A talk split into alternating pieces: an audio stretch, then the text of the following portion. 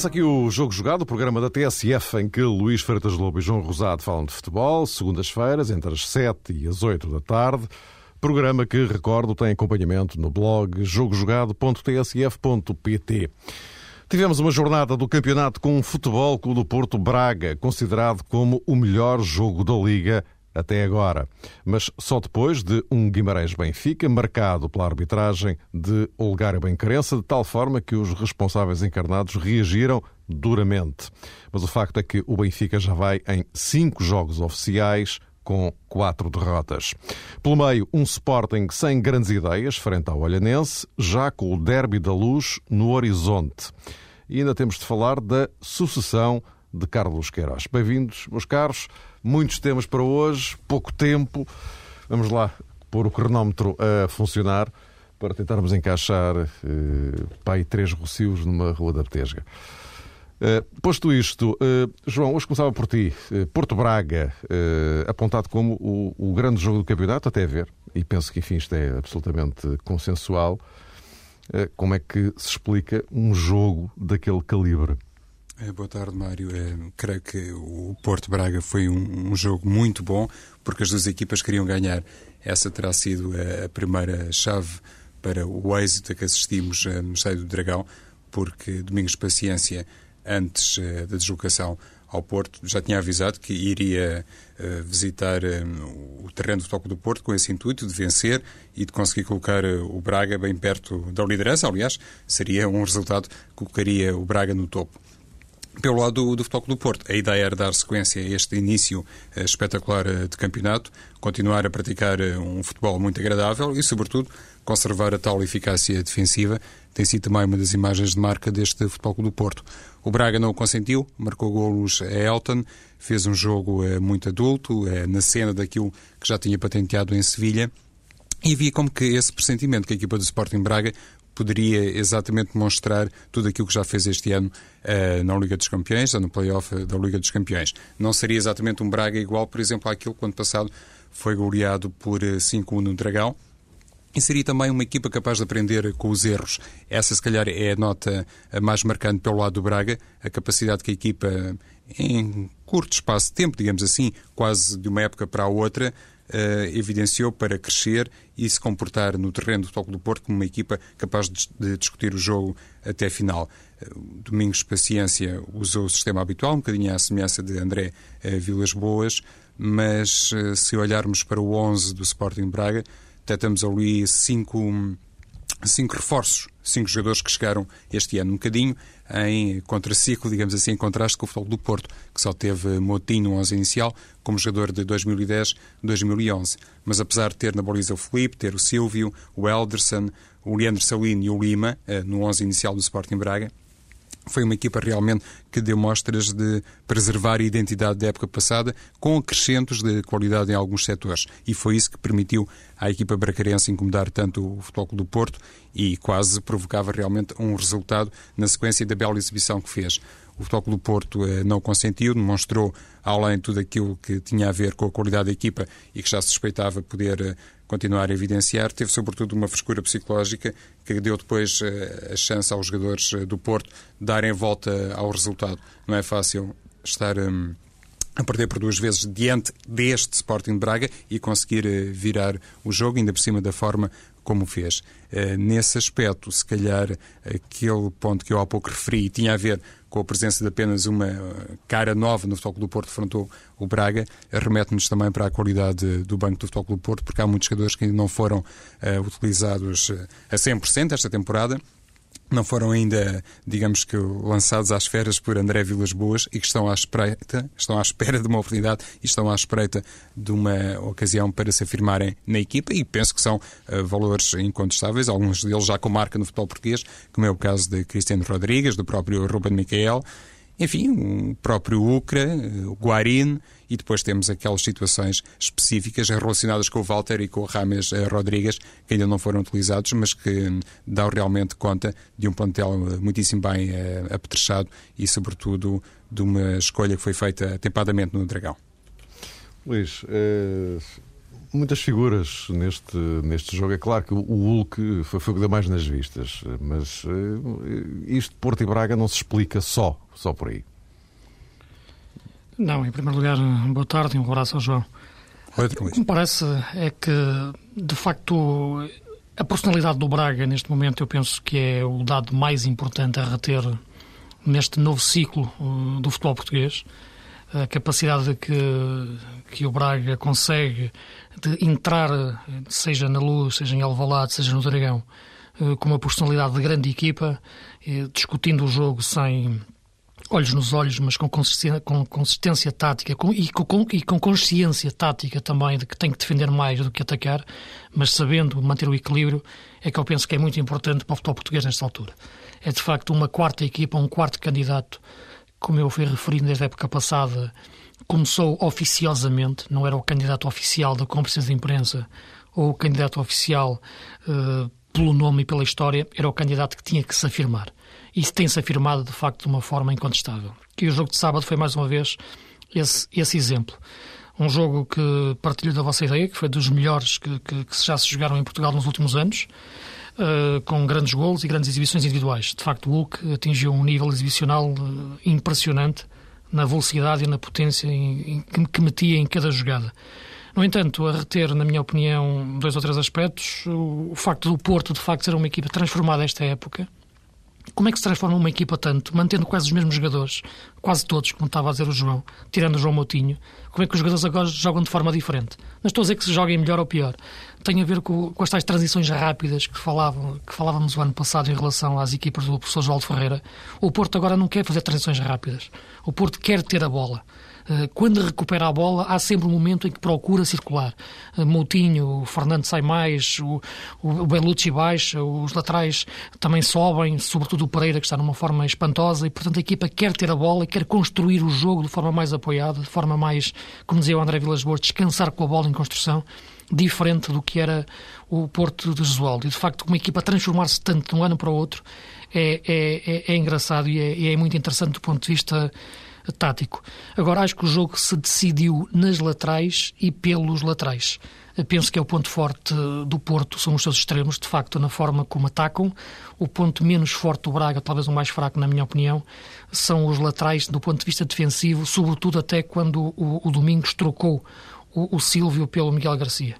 O Elderson é um, é um não é que o Elderson cometa muitos erros. Eu acho que o Elderson expõe-se demasiado aos erros e por isso muitas vezes comete esses erros. Eu acho que, que é um jogador que nesta equipa do Braga é claramente o, o, buraco negro da equipa do ponto de vista de por onde os adversários podem entrar. Então ele não percebeu muitas, muitas vezes o que é que lhe estava a acontecer quando o Hulk lhe aparecia pela frente. Do outro lado, aliás, o, Domingos percebeu isso um pouco tarde e faz uma substituição numa altura que vai entre o 2-2 e o 3-2, que é quando o Ellerson escorrega, na altura em que vai dar o 2-2 ao Porto, momento decisivo do jogo, na minha opinião, uh, depois do Braga ter feito o 2-1, e, e, troca os laterais. Passa o Silvio para a esquerda e entra o Miguel Garcia para a direita. O Miguel Garcia entrou, ele já de si não é um jogador muito rápido, mas entrou com o ritmo de jogo altíssimo uh, e um jogador que entra naquela altura tem muitas dificuldades a entrar no ritmo. E ele teve dificuldades. E, e então foi logo exposto a uma jogada com Falcão e Varela a aparecer pela frente. Não teve hipótese de acompanhar o ritmo dos dois jogadores e aqui nasceu 3-2 para o Porto. Eu penso que este aspecto dos laterais do Braga Uh, nestas duas vertentes que referi, foram decisivas no jogo e também obrigaram tanto o Paulo César como o, como o Alain a defenderem muito, mais até do que é normal. E o Braga, tirando os primeiros 20, 25 minutos, até 30, até enquanto esteve a ganhar, depois não teve a mesma capacidade de contra-ataque, exatamente porque os, os seus extremos foram obrigados a defender muito. Portanto, foi um grande jogo duas grandes equipas, na minha opinião, as duas melhores equipas atualmente no futebol português. Ganhou o Porto, podia ter ganho o Braga e penso que de facto assim vale a pena ir ao futebol. O nosso sonho é que todos os jogos fossem assim. O Luís dizia, a propósito desta forma segura como o Futebol do Porto gosta de ter a bola e até assume essa atitude empreendedora, um bocadinho em contraste com o que se passava a época passada, se calhar isso também tem muito a ver com a subida de rendimento e também a, a frescura psicológica de um jogador como Bellucci, que sente este ano, não sei se mais liberdade, sim. mas não é Luís, é um jogador que se movimenta sim, sim. com outra alegria e isso tem reflexos exatamente na capacidade que o Porto tem para inclusivamente ter períodos de maior descanso, mesmo com bola.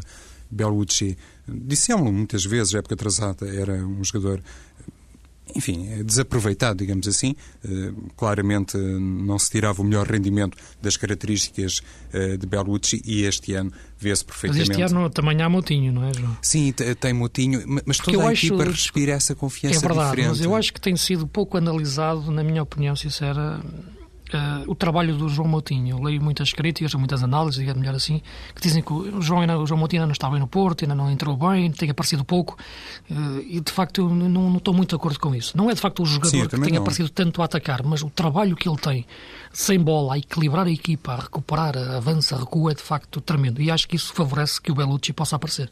Corretíssimo. Eu até acho que quanto mais discreto estiver o, o Motinho, melhor, Exato. porque ele é assim. No dia claro. em que for extraordinariamente exuberante, se calhar podemos pensar que no próximo jogo o Motinho vai resvalar para patamares inferiores de rendimento.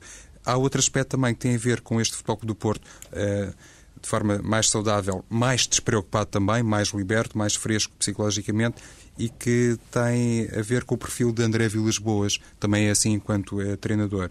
Quando entrou no Futebol do Porto, pelo menos na minha opinião, e frisei várias vezes, ele tinha assim uma espécie de almofada, porque o Benfica tinha sido campeão, estava a preparar a próxima temporada, eh, julgava-se com total acerto e de alguma maneira teria pelo menos um, um ano de vantagem. André Vilas Boas poderia, se calhar, eh, na primeira época do Futebol do Porto, lutar pelo campeonato, mas seria sempre perdoado se não vencesse.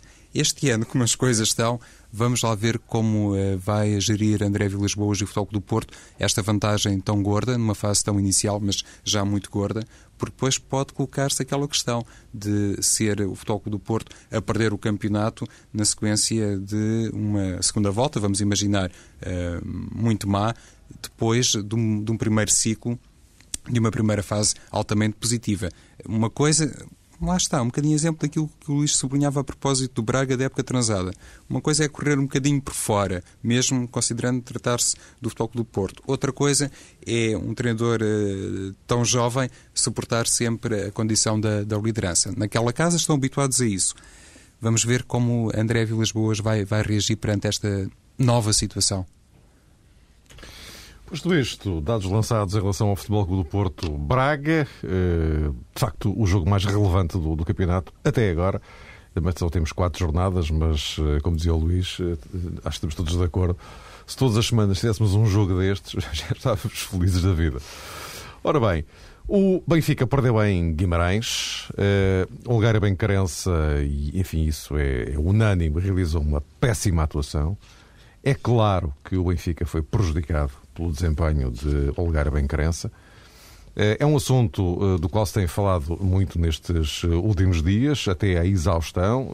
Enfim, é compreensível porque as coisas são o que são e aquilo foi de facto, talvez, não sei se a pior exibição do Olgar Bencarença na carreira dele, mas de facto fez muito mal. Agora, eh, meus caros, eh, o grande desafio que eu lanço à vossa reflexão eh, é este. É inquestionável que o Benfica perde aquele jogo em Guimarães com grande cota de responsabilidade do árbitro, mas o Benfica tem até agora cinco jogos oficiais realizados, quatro no campeonato mais a supertaça, e dos cinco perdeu quatro. Tentar justificar isto exclusivamente com as arbitragens, Luís, começo por ti agora, é capaz de ser um bocado curto. Sim, eu penso que, que é exatamente isso. Independentemente da questão da arbitragem que me a referir no jogo, no jogo de Guimarães especificamente, num lance ou outro, que podia naquela altura colocar o resultado de forma diferente, e isso, como é evidente, poderia mudar o jogo, eu penso que, que, que não é por aí que o Benfica vai conseguir encontrar as razões para alguma produção de jogo menos conseguida. É mais que evidente que as dificuldades que, que o Benfica tem em colocar em prática os seus processos de jogo preferenciais esta época em comparação com aquilo que conseguia a época passada. Já temos aqui falado muitas vezes das ausências de, que não são ausências dos jogadores que foram embora, continua, continua a dizer que, que vamos, vamos ser agarrados a essa análise durante muito tempo, porque de facto eh, olhamos para este Benfica, temos a referência do Benfica da época passada e vemos a equipa a tentar fazer a mesma coisa. E de facto isso leva-nos sempre a pensar nos jogadores que saíram e, e leva-nos a refletir sobre os jogadores que estão. E os jogadores que estão, de facto, são muito diferentes para repetirem os mesmos tipos de, de movimentos. Sobretudo em termos de profundidade ofensiva, e olhando para, para um extremo como Di Maria. É evidente que Gaetano nem Cas Martins o conseguem fazer, a equipa fica dependente das subidas de Fábio Coentrão, coisa que, não, que, vai diminuindo no decorrer dos jogos, porque de facto o Fábio tem sido sujeito a um desgaste tremendo de jogo para jogo, e na, por cima depois de ter feito o, o Campeonato do Mundo. Portanto, a equipa não tem profundidade ofensiva, parece que bate ali numa, numa, numa parede invisível nos últimos 30 eh, metros, na maior parte de, das jogadas, não aumenta o ritmo de jogo. Eh, o ano passado vimos o Benfica entrar de uma forma mais, mais, mais, mais veloz do ponto de vista de construção ofensiva uh, nos jogos. Agora a equipa entra mais numa postura de, de, de, de expectativa tática, de contenção e, de posse. Uh, Aymar é um jogador que, que é muito importante que apareça e quando estava a aparecer neste jogo de Guimarães foi quando o Manuel Machado, no meu ponto de vista, fez a substituição tática mais importante meteu o Flávio Meireles, fez, colocou dois pivôs à frente da defesa e enjaulou o, o Aymar, portanto, e aí ganhou taticamente uh, o meio-campo. E para além disso, vejo a equipa com pouca agressividade do ponto de vista da transição defensiva. Algumas vezes durante o jogo eh, reparava no Jorge Jesus um pouco desesperado perante a forma como o lateral, por exemplo, do Guimarães Brunteles conseguia levar, eh, levar a bola quase até meio do meio campo do Benfica, sem ter uma oposição forte por parte do meio campo do Benfica. E, e esses aspectos parecem-me neste momento, a profundidade ofensiva e a falta de agressividade na transição defensiva, uh, os momentos de jogo mais importantes e mais delicados no atual futebol do Benfica e que estão a condicionar, na minha opinião, a sua produção de jogo neste, neste início da época, independentemente, como, como, como referi, das questões particulares deste jogo da, da arbitragem. Penso que, que, que a exibição do Benfica tem que ser vista muito para lá desta questão da arbitragem Penso que o Jorge Jesus o, terá, o fará, obrigatoriamente, no, nos processos de treino desta semana. Cabe aos diretores, como é evidente, depois fazerem outro tipo de, de estratégias. O Jorge Jesus tem que preparar estrategicamente a equipa em campo do ponto de vista tático. E ele, que é, que é um mestre da tática, um homem que gosta tanto de falar de tática, certeza absoluta que também dará essa importância quando perde, da mesma forma que dá quando ganha. E parece-me que estes aspectos são muito importantes para que o Benfica melhore no campeonato. Nove pontos são, muito, são muitos pontos agora mas eu parece-me que na forma como está o futebol português atualmente, que, que, são recuperáveis, que o Benfica pode perfeitamente voltar a entrar na luta pelo título, mas a margem de erro, de facto, agora é mínima. Exato, a margem de erro é mínima, Luís, mesmo para jogadores que hum, têm grande experiência na equipa do Benfica. Estou a lembrar-me concretamente dos defesas centrais, o caso do Luizão e também do David Luiz, que, uhum. estranhamente ou não, têm evidenciado uma intranquilidade na minha opinião, está muito associada à titularidade de Roberto. Quando continuo a pensar, até prova em contrário, que Roberto pode não ser o guarda-redes mais indicado para o Benfica, porque, independentemente do seu valor, parece-me que acusa muita pressão. Já disse, creio que o Luís Filipe Vieira, não propriamente Jorge Jesus, mas o Luís Filipe Vieira, que o problema tem a ver com o preço de Roberto, mas independentemente dessas uh, questões, a verdade é que o Benfica uh, semanalmente tem que dar mostras que acertou na contratação uh, de um guarda-redes que veio substituir Kim. Para todos os efeitos, o Benfica prescindiu de Kim e apostou em Roberto. E tenho a opinião que os defesas centrais do Benfica, já nem vou falar dos laterais, mas sobretudo a dupla de centrais, não se articula bem com, com Roberto. Essa coabitação continua por fazer, por aperfeiçoar, não existe confiança ali na zona central e depois o Benfica perde aquela noção de bloco. Era uma equipa muito consistente na época transata, mesmo nos processos defensivos, de, de transição, e havia sempre essa noção que o Benfica seria capaz de, digamos, eliminar algum foco de instabilidade, mesmo em situações em que a equipa era obrigada a recuperar. Este ano, claramente, isso não acontece e esta, este desequilíbrio emocional penso que será hum, dificilmente resolvido, pelo menos até à reabertura de mercado, que é também uma questão que este ano, na minha perspectiva, eh, denunciou outra das fragilidades do Benfica e que explicam aquele horror matemático a que fez alusão o Mário Fernando. Dos cinco jogos oficiais, quatro resultaram em derrota e, obviamente, isso não pode ser explicado apenas pelos erros eh, de arbitragem. Se calhar hum, o Benfica não apenas eh, eh, se revelou deficiente a comatar as saídas de dois eh, jogadores, como também não fez uma gestão cuidadosa daqueles que ficaram e tinham a expectativa de ir embora. Eu sei que o Luís normalmente gosta de abordar estas questões que têm a ver com a tal instabilidade que o mercado provoca em determinados jogadores e em determinados clubes Uhum. Eu, em grande parte, estou de acordo contigo, Luís, mas por outro lado também me apetece lançar aqui uma interrogação que se baseia nisto. Então, os jogadores, no caso do Luizão, por exemplo, com muitos anos de Benfica, eh, que estão este ano na Liga dos Campeões eh, não se sentem suficientemente motivados para ficar e confirmar tudo aquilo que já mostraram no plano internacional? Essa, essa pergunta penso que tem que ser feita porque tem também a ideia que Jorge Jesus eh, está muito incomodado com esse facto de alguns jogadores não estarem a responder a 100% e, de alguma maneira, ainda estarem a fazer a chamada pré-época, com tudo o, o, que isto significa e, sobretudo, significa de problemas para um treinador que apontou esta fase da temporada, hoje, como, uma temporada como uma fase decisiva. Ainda hoje ele dizia na luz, eh, no lançamento do jogo com, com o Apoel, que eh, há muita coisa que é preciso acertar e que não há tempo para isso. Mas agora, ainda, agora não há. No, no diz respeito a esta questão, Mário, vou voltar a um assunto que várias vezes também tocámos aqui e que tem a ver com, com esse aspecto de uh, timing de intervenção no mercado. O Benfica, se calhar, em algumas situações, foi apanhado de surpresa. Falaram-se inclusivamente em vários nomes que acabaram por uh, rumar para outras paragens. Mas, no que diz respeito, por exemplo, a um futebolista como o Reta, realmente penso que é dificilmente explicável, assim para quem está de fora, uhum por que motivo é que ele não fez parte deste plantel, não é, Luís? Porque já Sim. noutras ocasiões, mesmo com Ramírez e Di Maria, seria sempre de enquadrar o Urreta. E por alguma razão o Benfica o contratou. E depois, com as saídas de Ramírez e de Di Maria, parece-me inacreditável que ele não tenha lugar neste Benfica. E toda a gente já sabia o valor do Urreta. Aí não houve uma questão de tempo, não houve surpresa de mercado, não houve nada. Um bocadinho à semelhança do, do episódio Kim, o Benfica também, entre aspas, prescindiu de Urreta. Não faria falta nas atuais uh, circunstâncias. Sim, seria um jogador que, pelas características que, que, ele tem, um jogador, um ala quase extremo, rápido, que sim, que, que entrava um pouco naquele raciocínio que eu estava a fazer até de, do que falta ao Benfica em termos de profundidade. Exato. Seria um pouco um espelho de um Di Maria em ponto pequeno. Um, o Reta, que recordemos aos nossos ouvintes, está a jogar no Deportivo da Corunha agora, portanto, eh, Primeira Liga Espanhola, não foi emprestado a um clube qualquer, portanto está a jogar a top. Eh, e de facto parece-me estranho.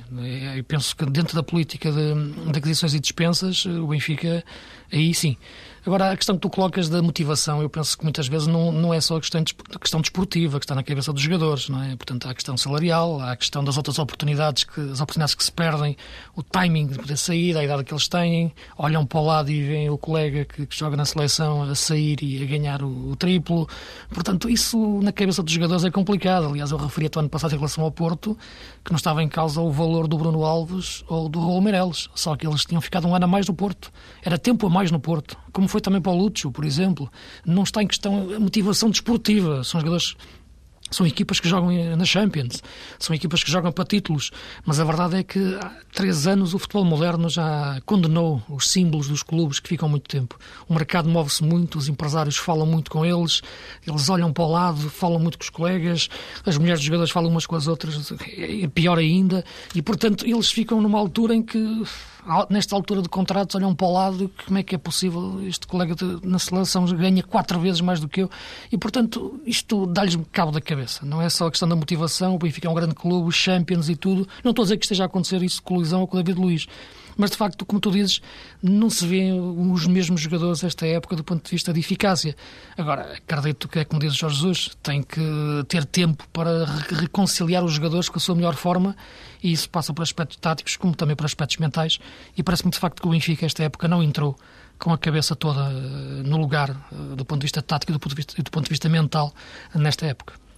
Já agora, eh, porque temos que ir avançando, o Benfica tem amanhã o jogo com o Apoel, na Liga dos, dos Campeões, mas enfim, eu penso, penso nesta altura, a Liga dos Campeões é o mal menor para o Benfica, como, como é fácil de perceber. Domingo há um Benfica Sporting.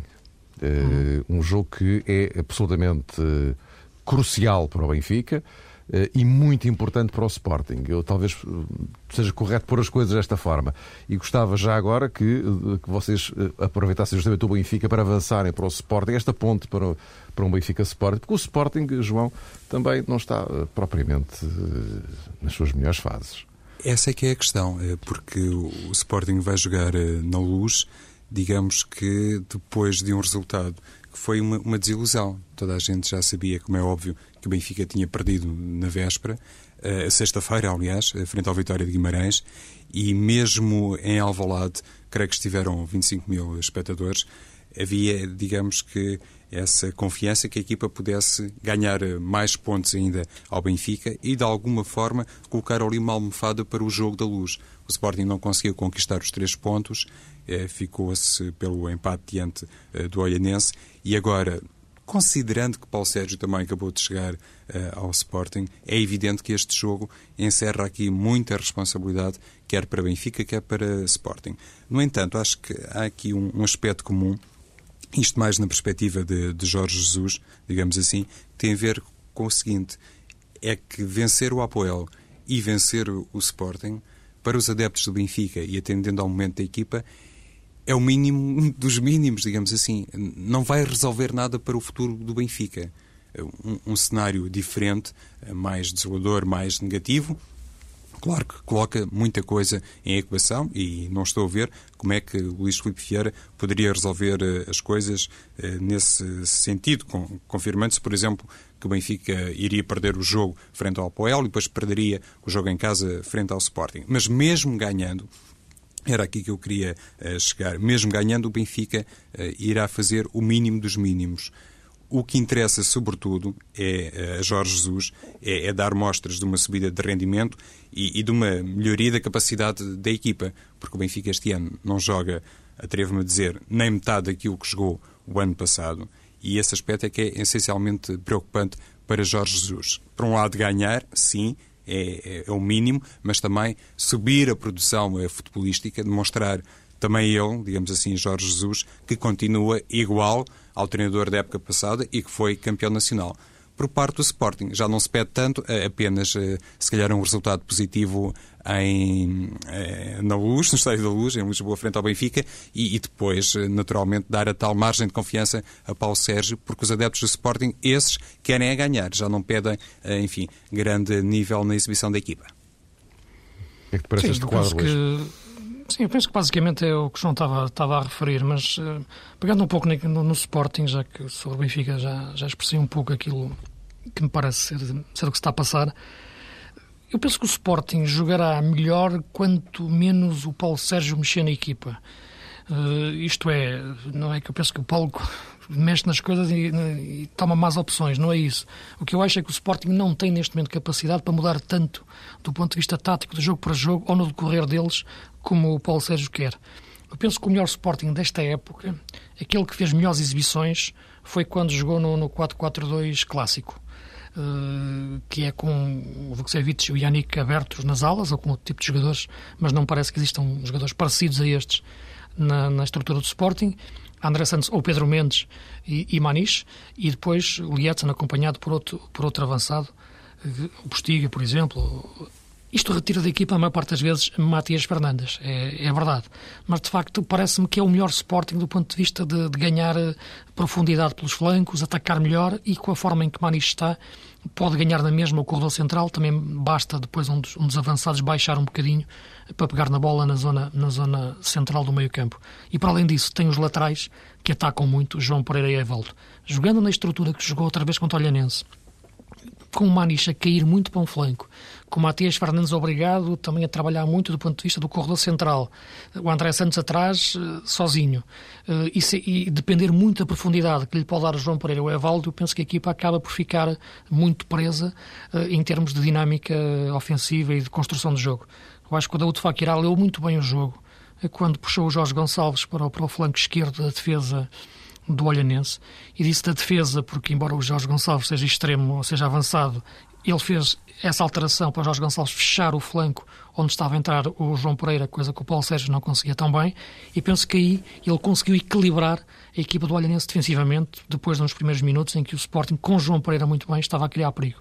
E eu penso que, de facto, passa por, por esse reequilíbrio tático a melhoria da equipa do Sporting. O 4-4-2 clássico, com alas abertos, eh, pode ser, neste momento, na minha opinião, a melhor forma do Sporting arrancar o jogo. E depois, no decorrer dele, sim, poder lançar o Matias Fernandes. Agora, de início, começar desta forma penso que trava muito o jogo da equipa e isso tem sido evidente em muitos jogos, mesmo ganhando. Por exemplo, na Naval jogou assim e ganhou, jogando quase num losango, mas de facto fez um jogo muito pobre. Foi um jogo num, talvez dos mais pobres do nosso campeonato. Portanto, parece-me que passa por aí a melhoria do Sporting. Como é que vai aparecer na luz? Eu penso que será nesta estrutura de 4-4-2 mais clássico. E, aí sim, talvez possa fazer um bom jogo. Não vejo o Sporting a jogar de outra forma, uh, se, a não ser com estas duas linhas de 4 para travar o Benfica. Vamos ver o que é que dá esse derby no próximo domingo. Entretanto, já sabe que agora durante a semana temos eh, mais uma semana europeia. O Sporting vai jogar a França na quinta-feira com, com o Lille. Vai ter menos tempo de recuperação do que o Benfica. É um dado, enfim, eventualmente poderá uh, ser uh, contribuir para alguma coisa, enfim, mas não sei. Agora, meus caros, o que eu sei é que temos uh, três minutos para espreitarmos rapidamente a sucessão de Carlos Queiroz. O desfecho do caso Queiroz, enfim, era aquele que já aqui tínhamos antecipado, era uma inevitabilidade, já sabia que Queiroz não, não iria ficar. Agora, fala-se de Paulo Bento ou, eventualmente, outro técnico português, eh, perfeitamente português, mas não está completamente excluída a hipótese de ser um, estrangeiro. Num minuto e meio para ti, Luís, no que é que isto vai dar? O, o homem que vem a seguir, para já, pega numa herança terrível. Pois, exato. Neste momento não pode ser eh, um treinador a quem se lhe peça uma reestruturação do futebol português, como eu acho que é necessário. O Paulo Bento vai ser um treinador para tentar atacar estes seis jogos. E falei no Paulo Bento porque eu acho que a escolha vai, vai mais para esse lado e penso que nesta, neste momento poderá ser a mais acertada do ponto de vista de, do que se pretende. Uh, quero, evidentemente, um treinador português porque acho que as seleções devem ser para jogadores nacionais e devem ser para treinadores nacionais seja qual for a seleção. E penso que dessa forma, com um treinador para seis jogos ou para os jogos que faltam disputar, vai-se tentar atacar uma fase de apuramento que começa mal devido a uma responsabilidade, na minha opinião, da estrutura do futebol português que não souberam entender as prioridades e preferiram ir atrás de guerras pessoais. Não está aqui em causa novamente analisar todo este processo. O que me parece é que se perdeu tempo em tomar uma decisão que desde o início se percebeu que era aquela que se queria tomar. Teria que haver mais coragem, mas no meio deste processo todo, nota-se mais uma vez como é que a Federação perdeu todos os timings de intervenção e de decisão até ser forçada a tomar uma decisão que podia ter tomado uh, mais cedo. Agora, resta esperar pelo novo selecionador e a partir daí vermos aquilo que, que se pode fazer, mas neste momento fica adiada a reestruturação que é preciso. Voltamos a pensar só no próximo jogo, mais nada. Exatamente. João. Nesse sentido, se calhar também seria útil, eh, não tenho ainda uma ideia completamente definida sobre isto, mas eh, quando eh, faço alguma reflexão sobre esta matéria, apetece-me pensar e dizer que se calhar fazia falta ao futebol português ter realmente a figura do selecionador e depois ter também a figura do treinador de campo.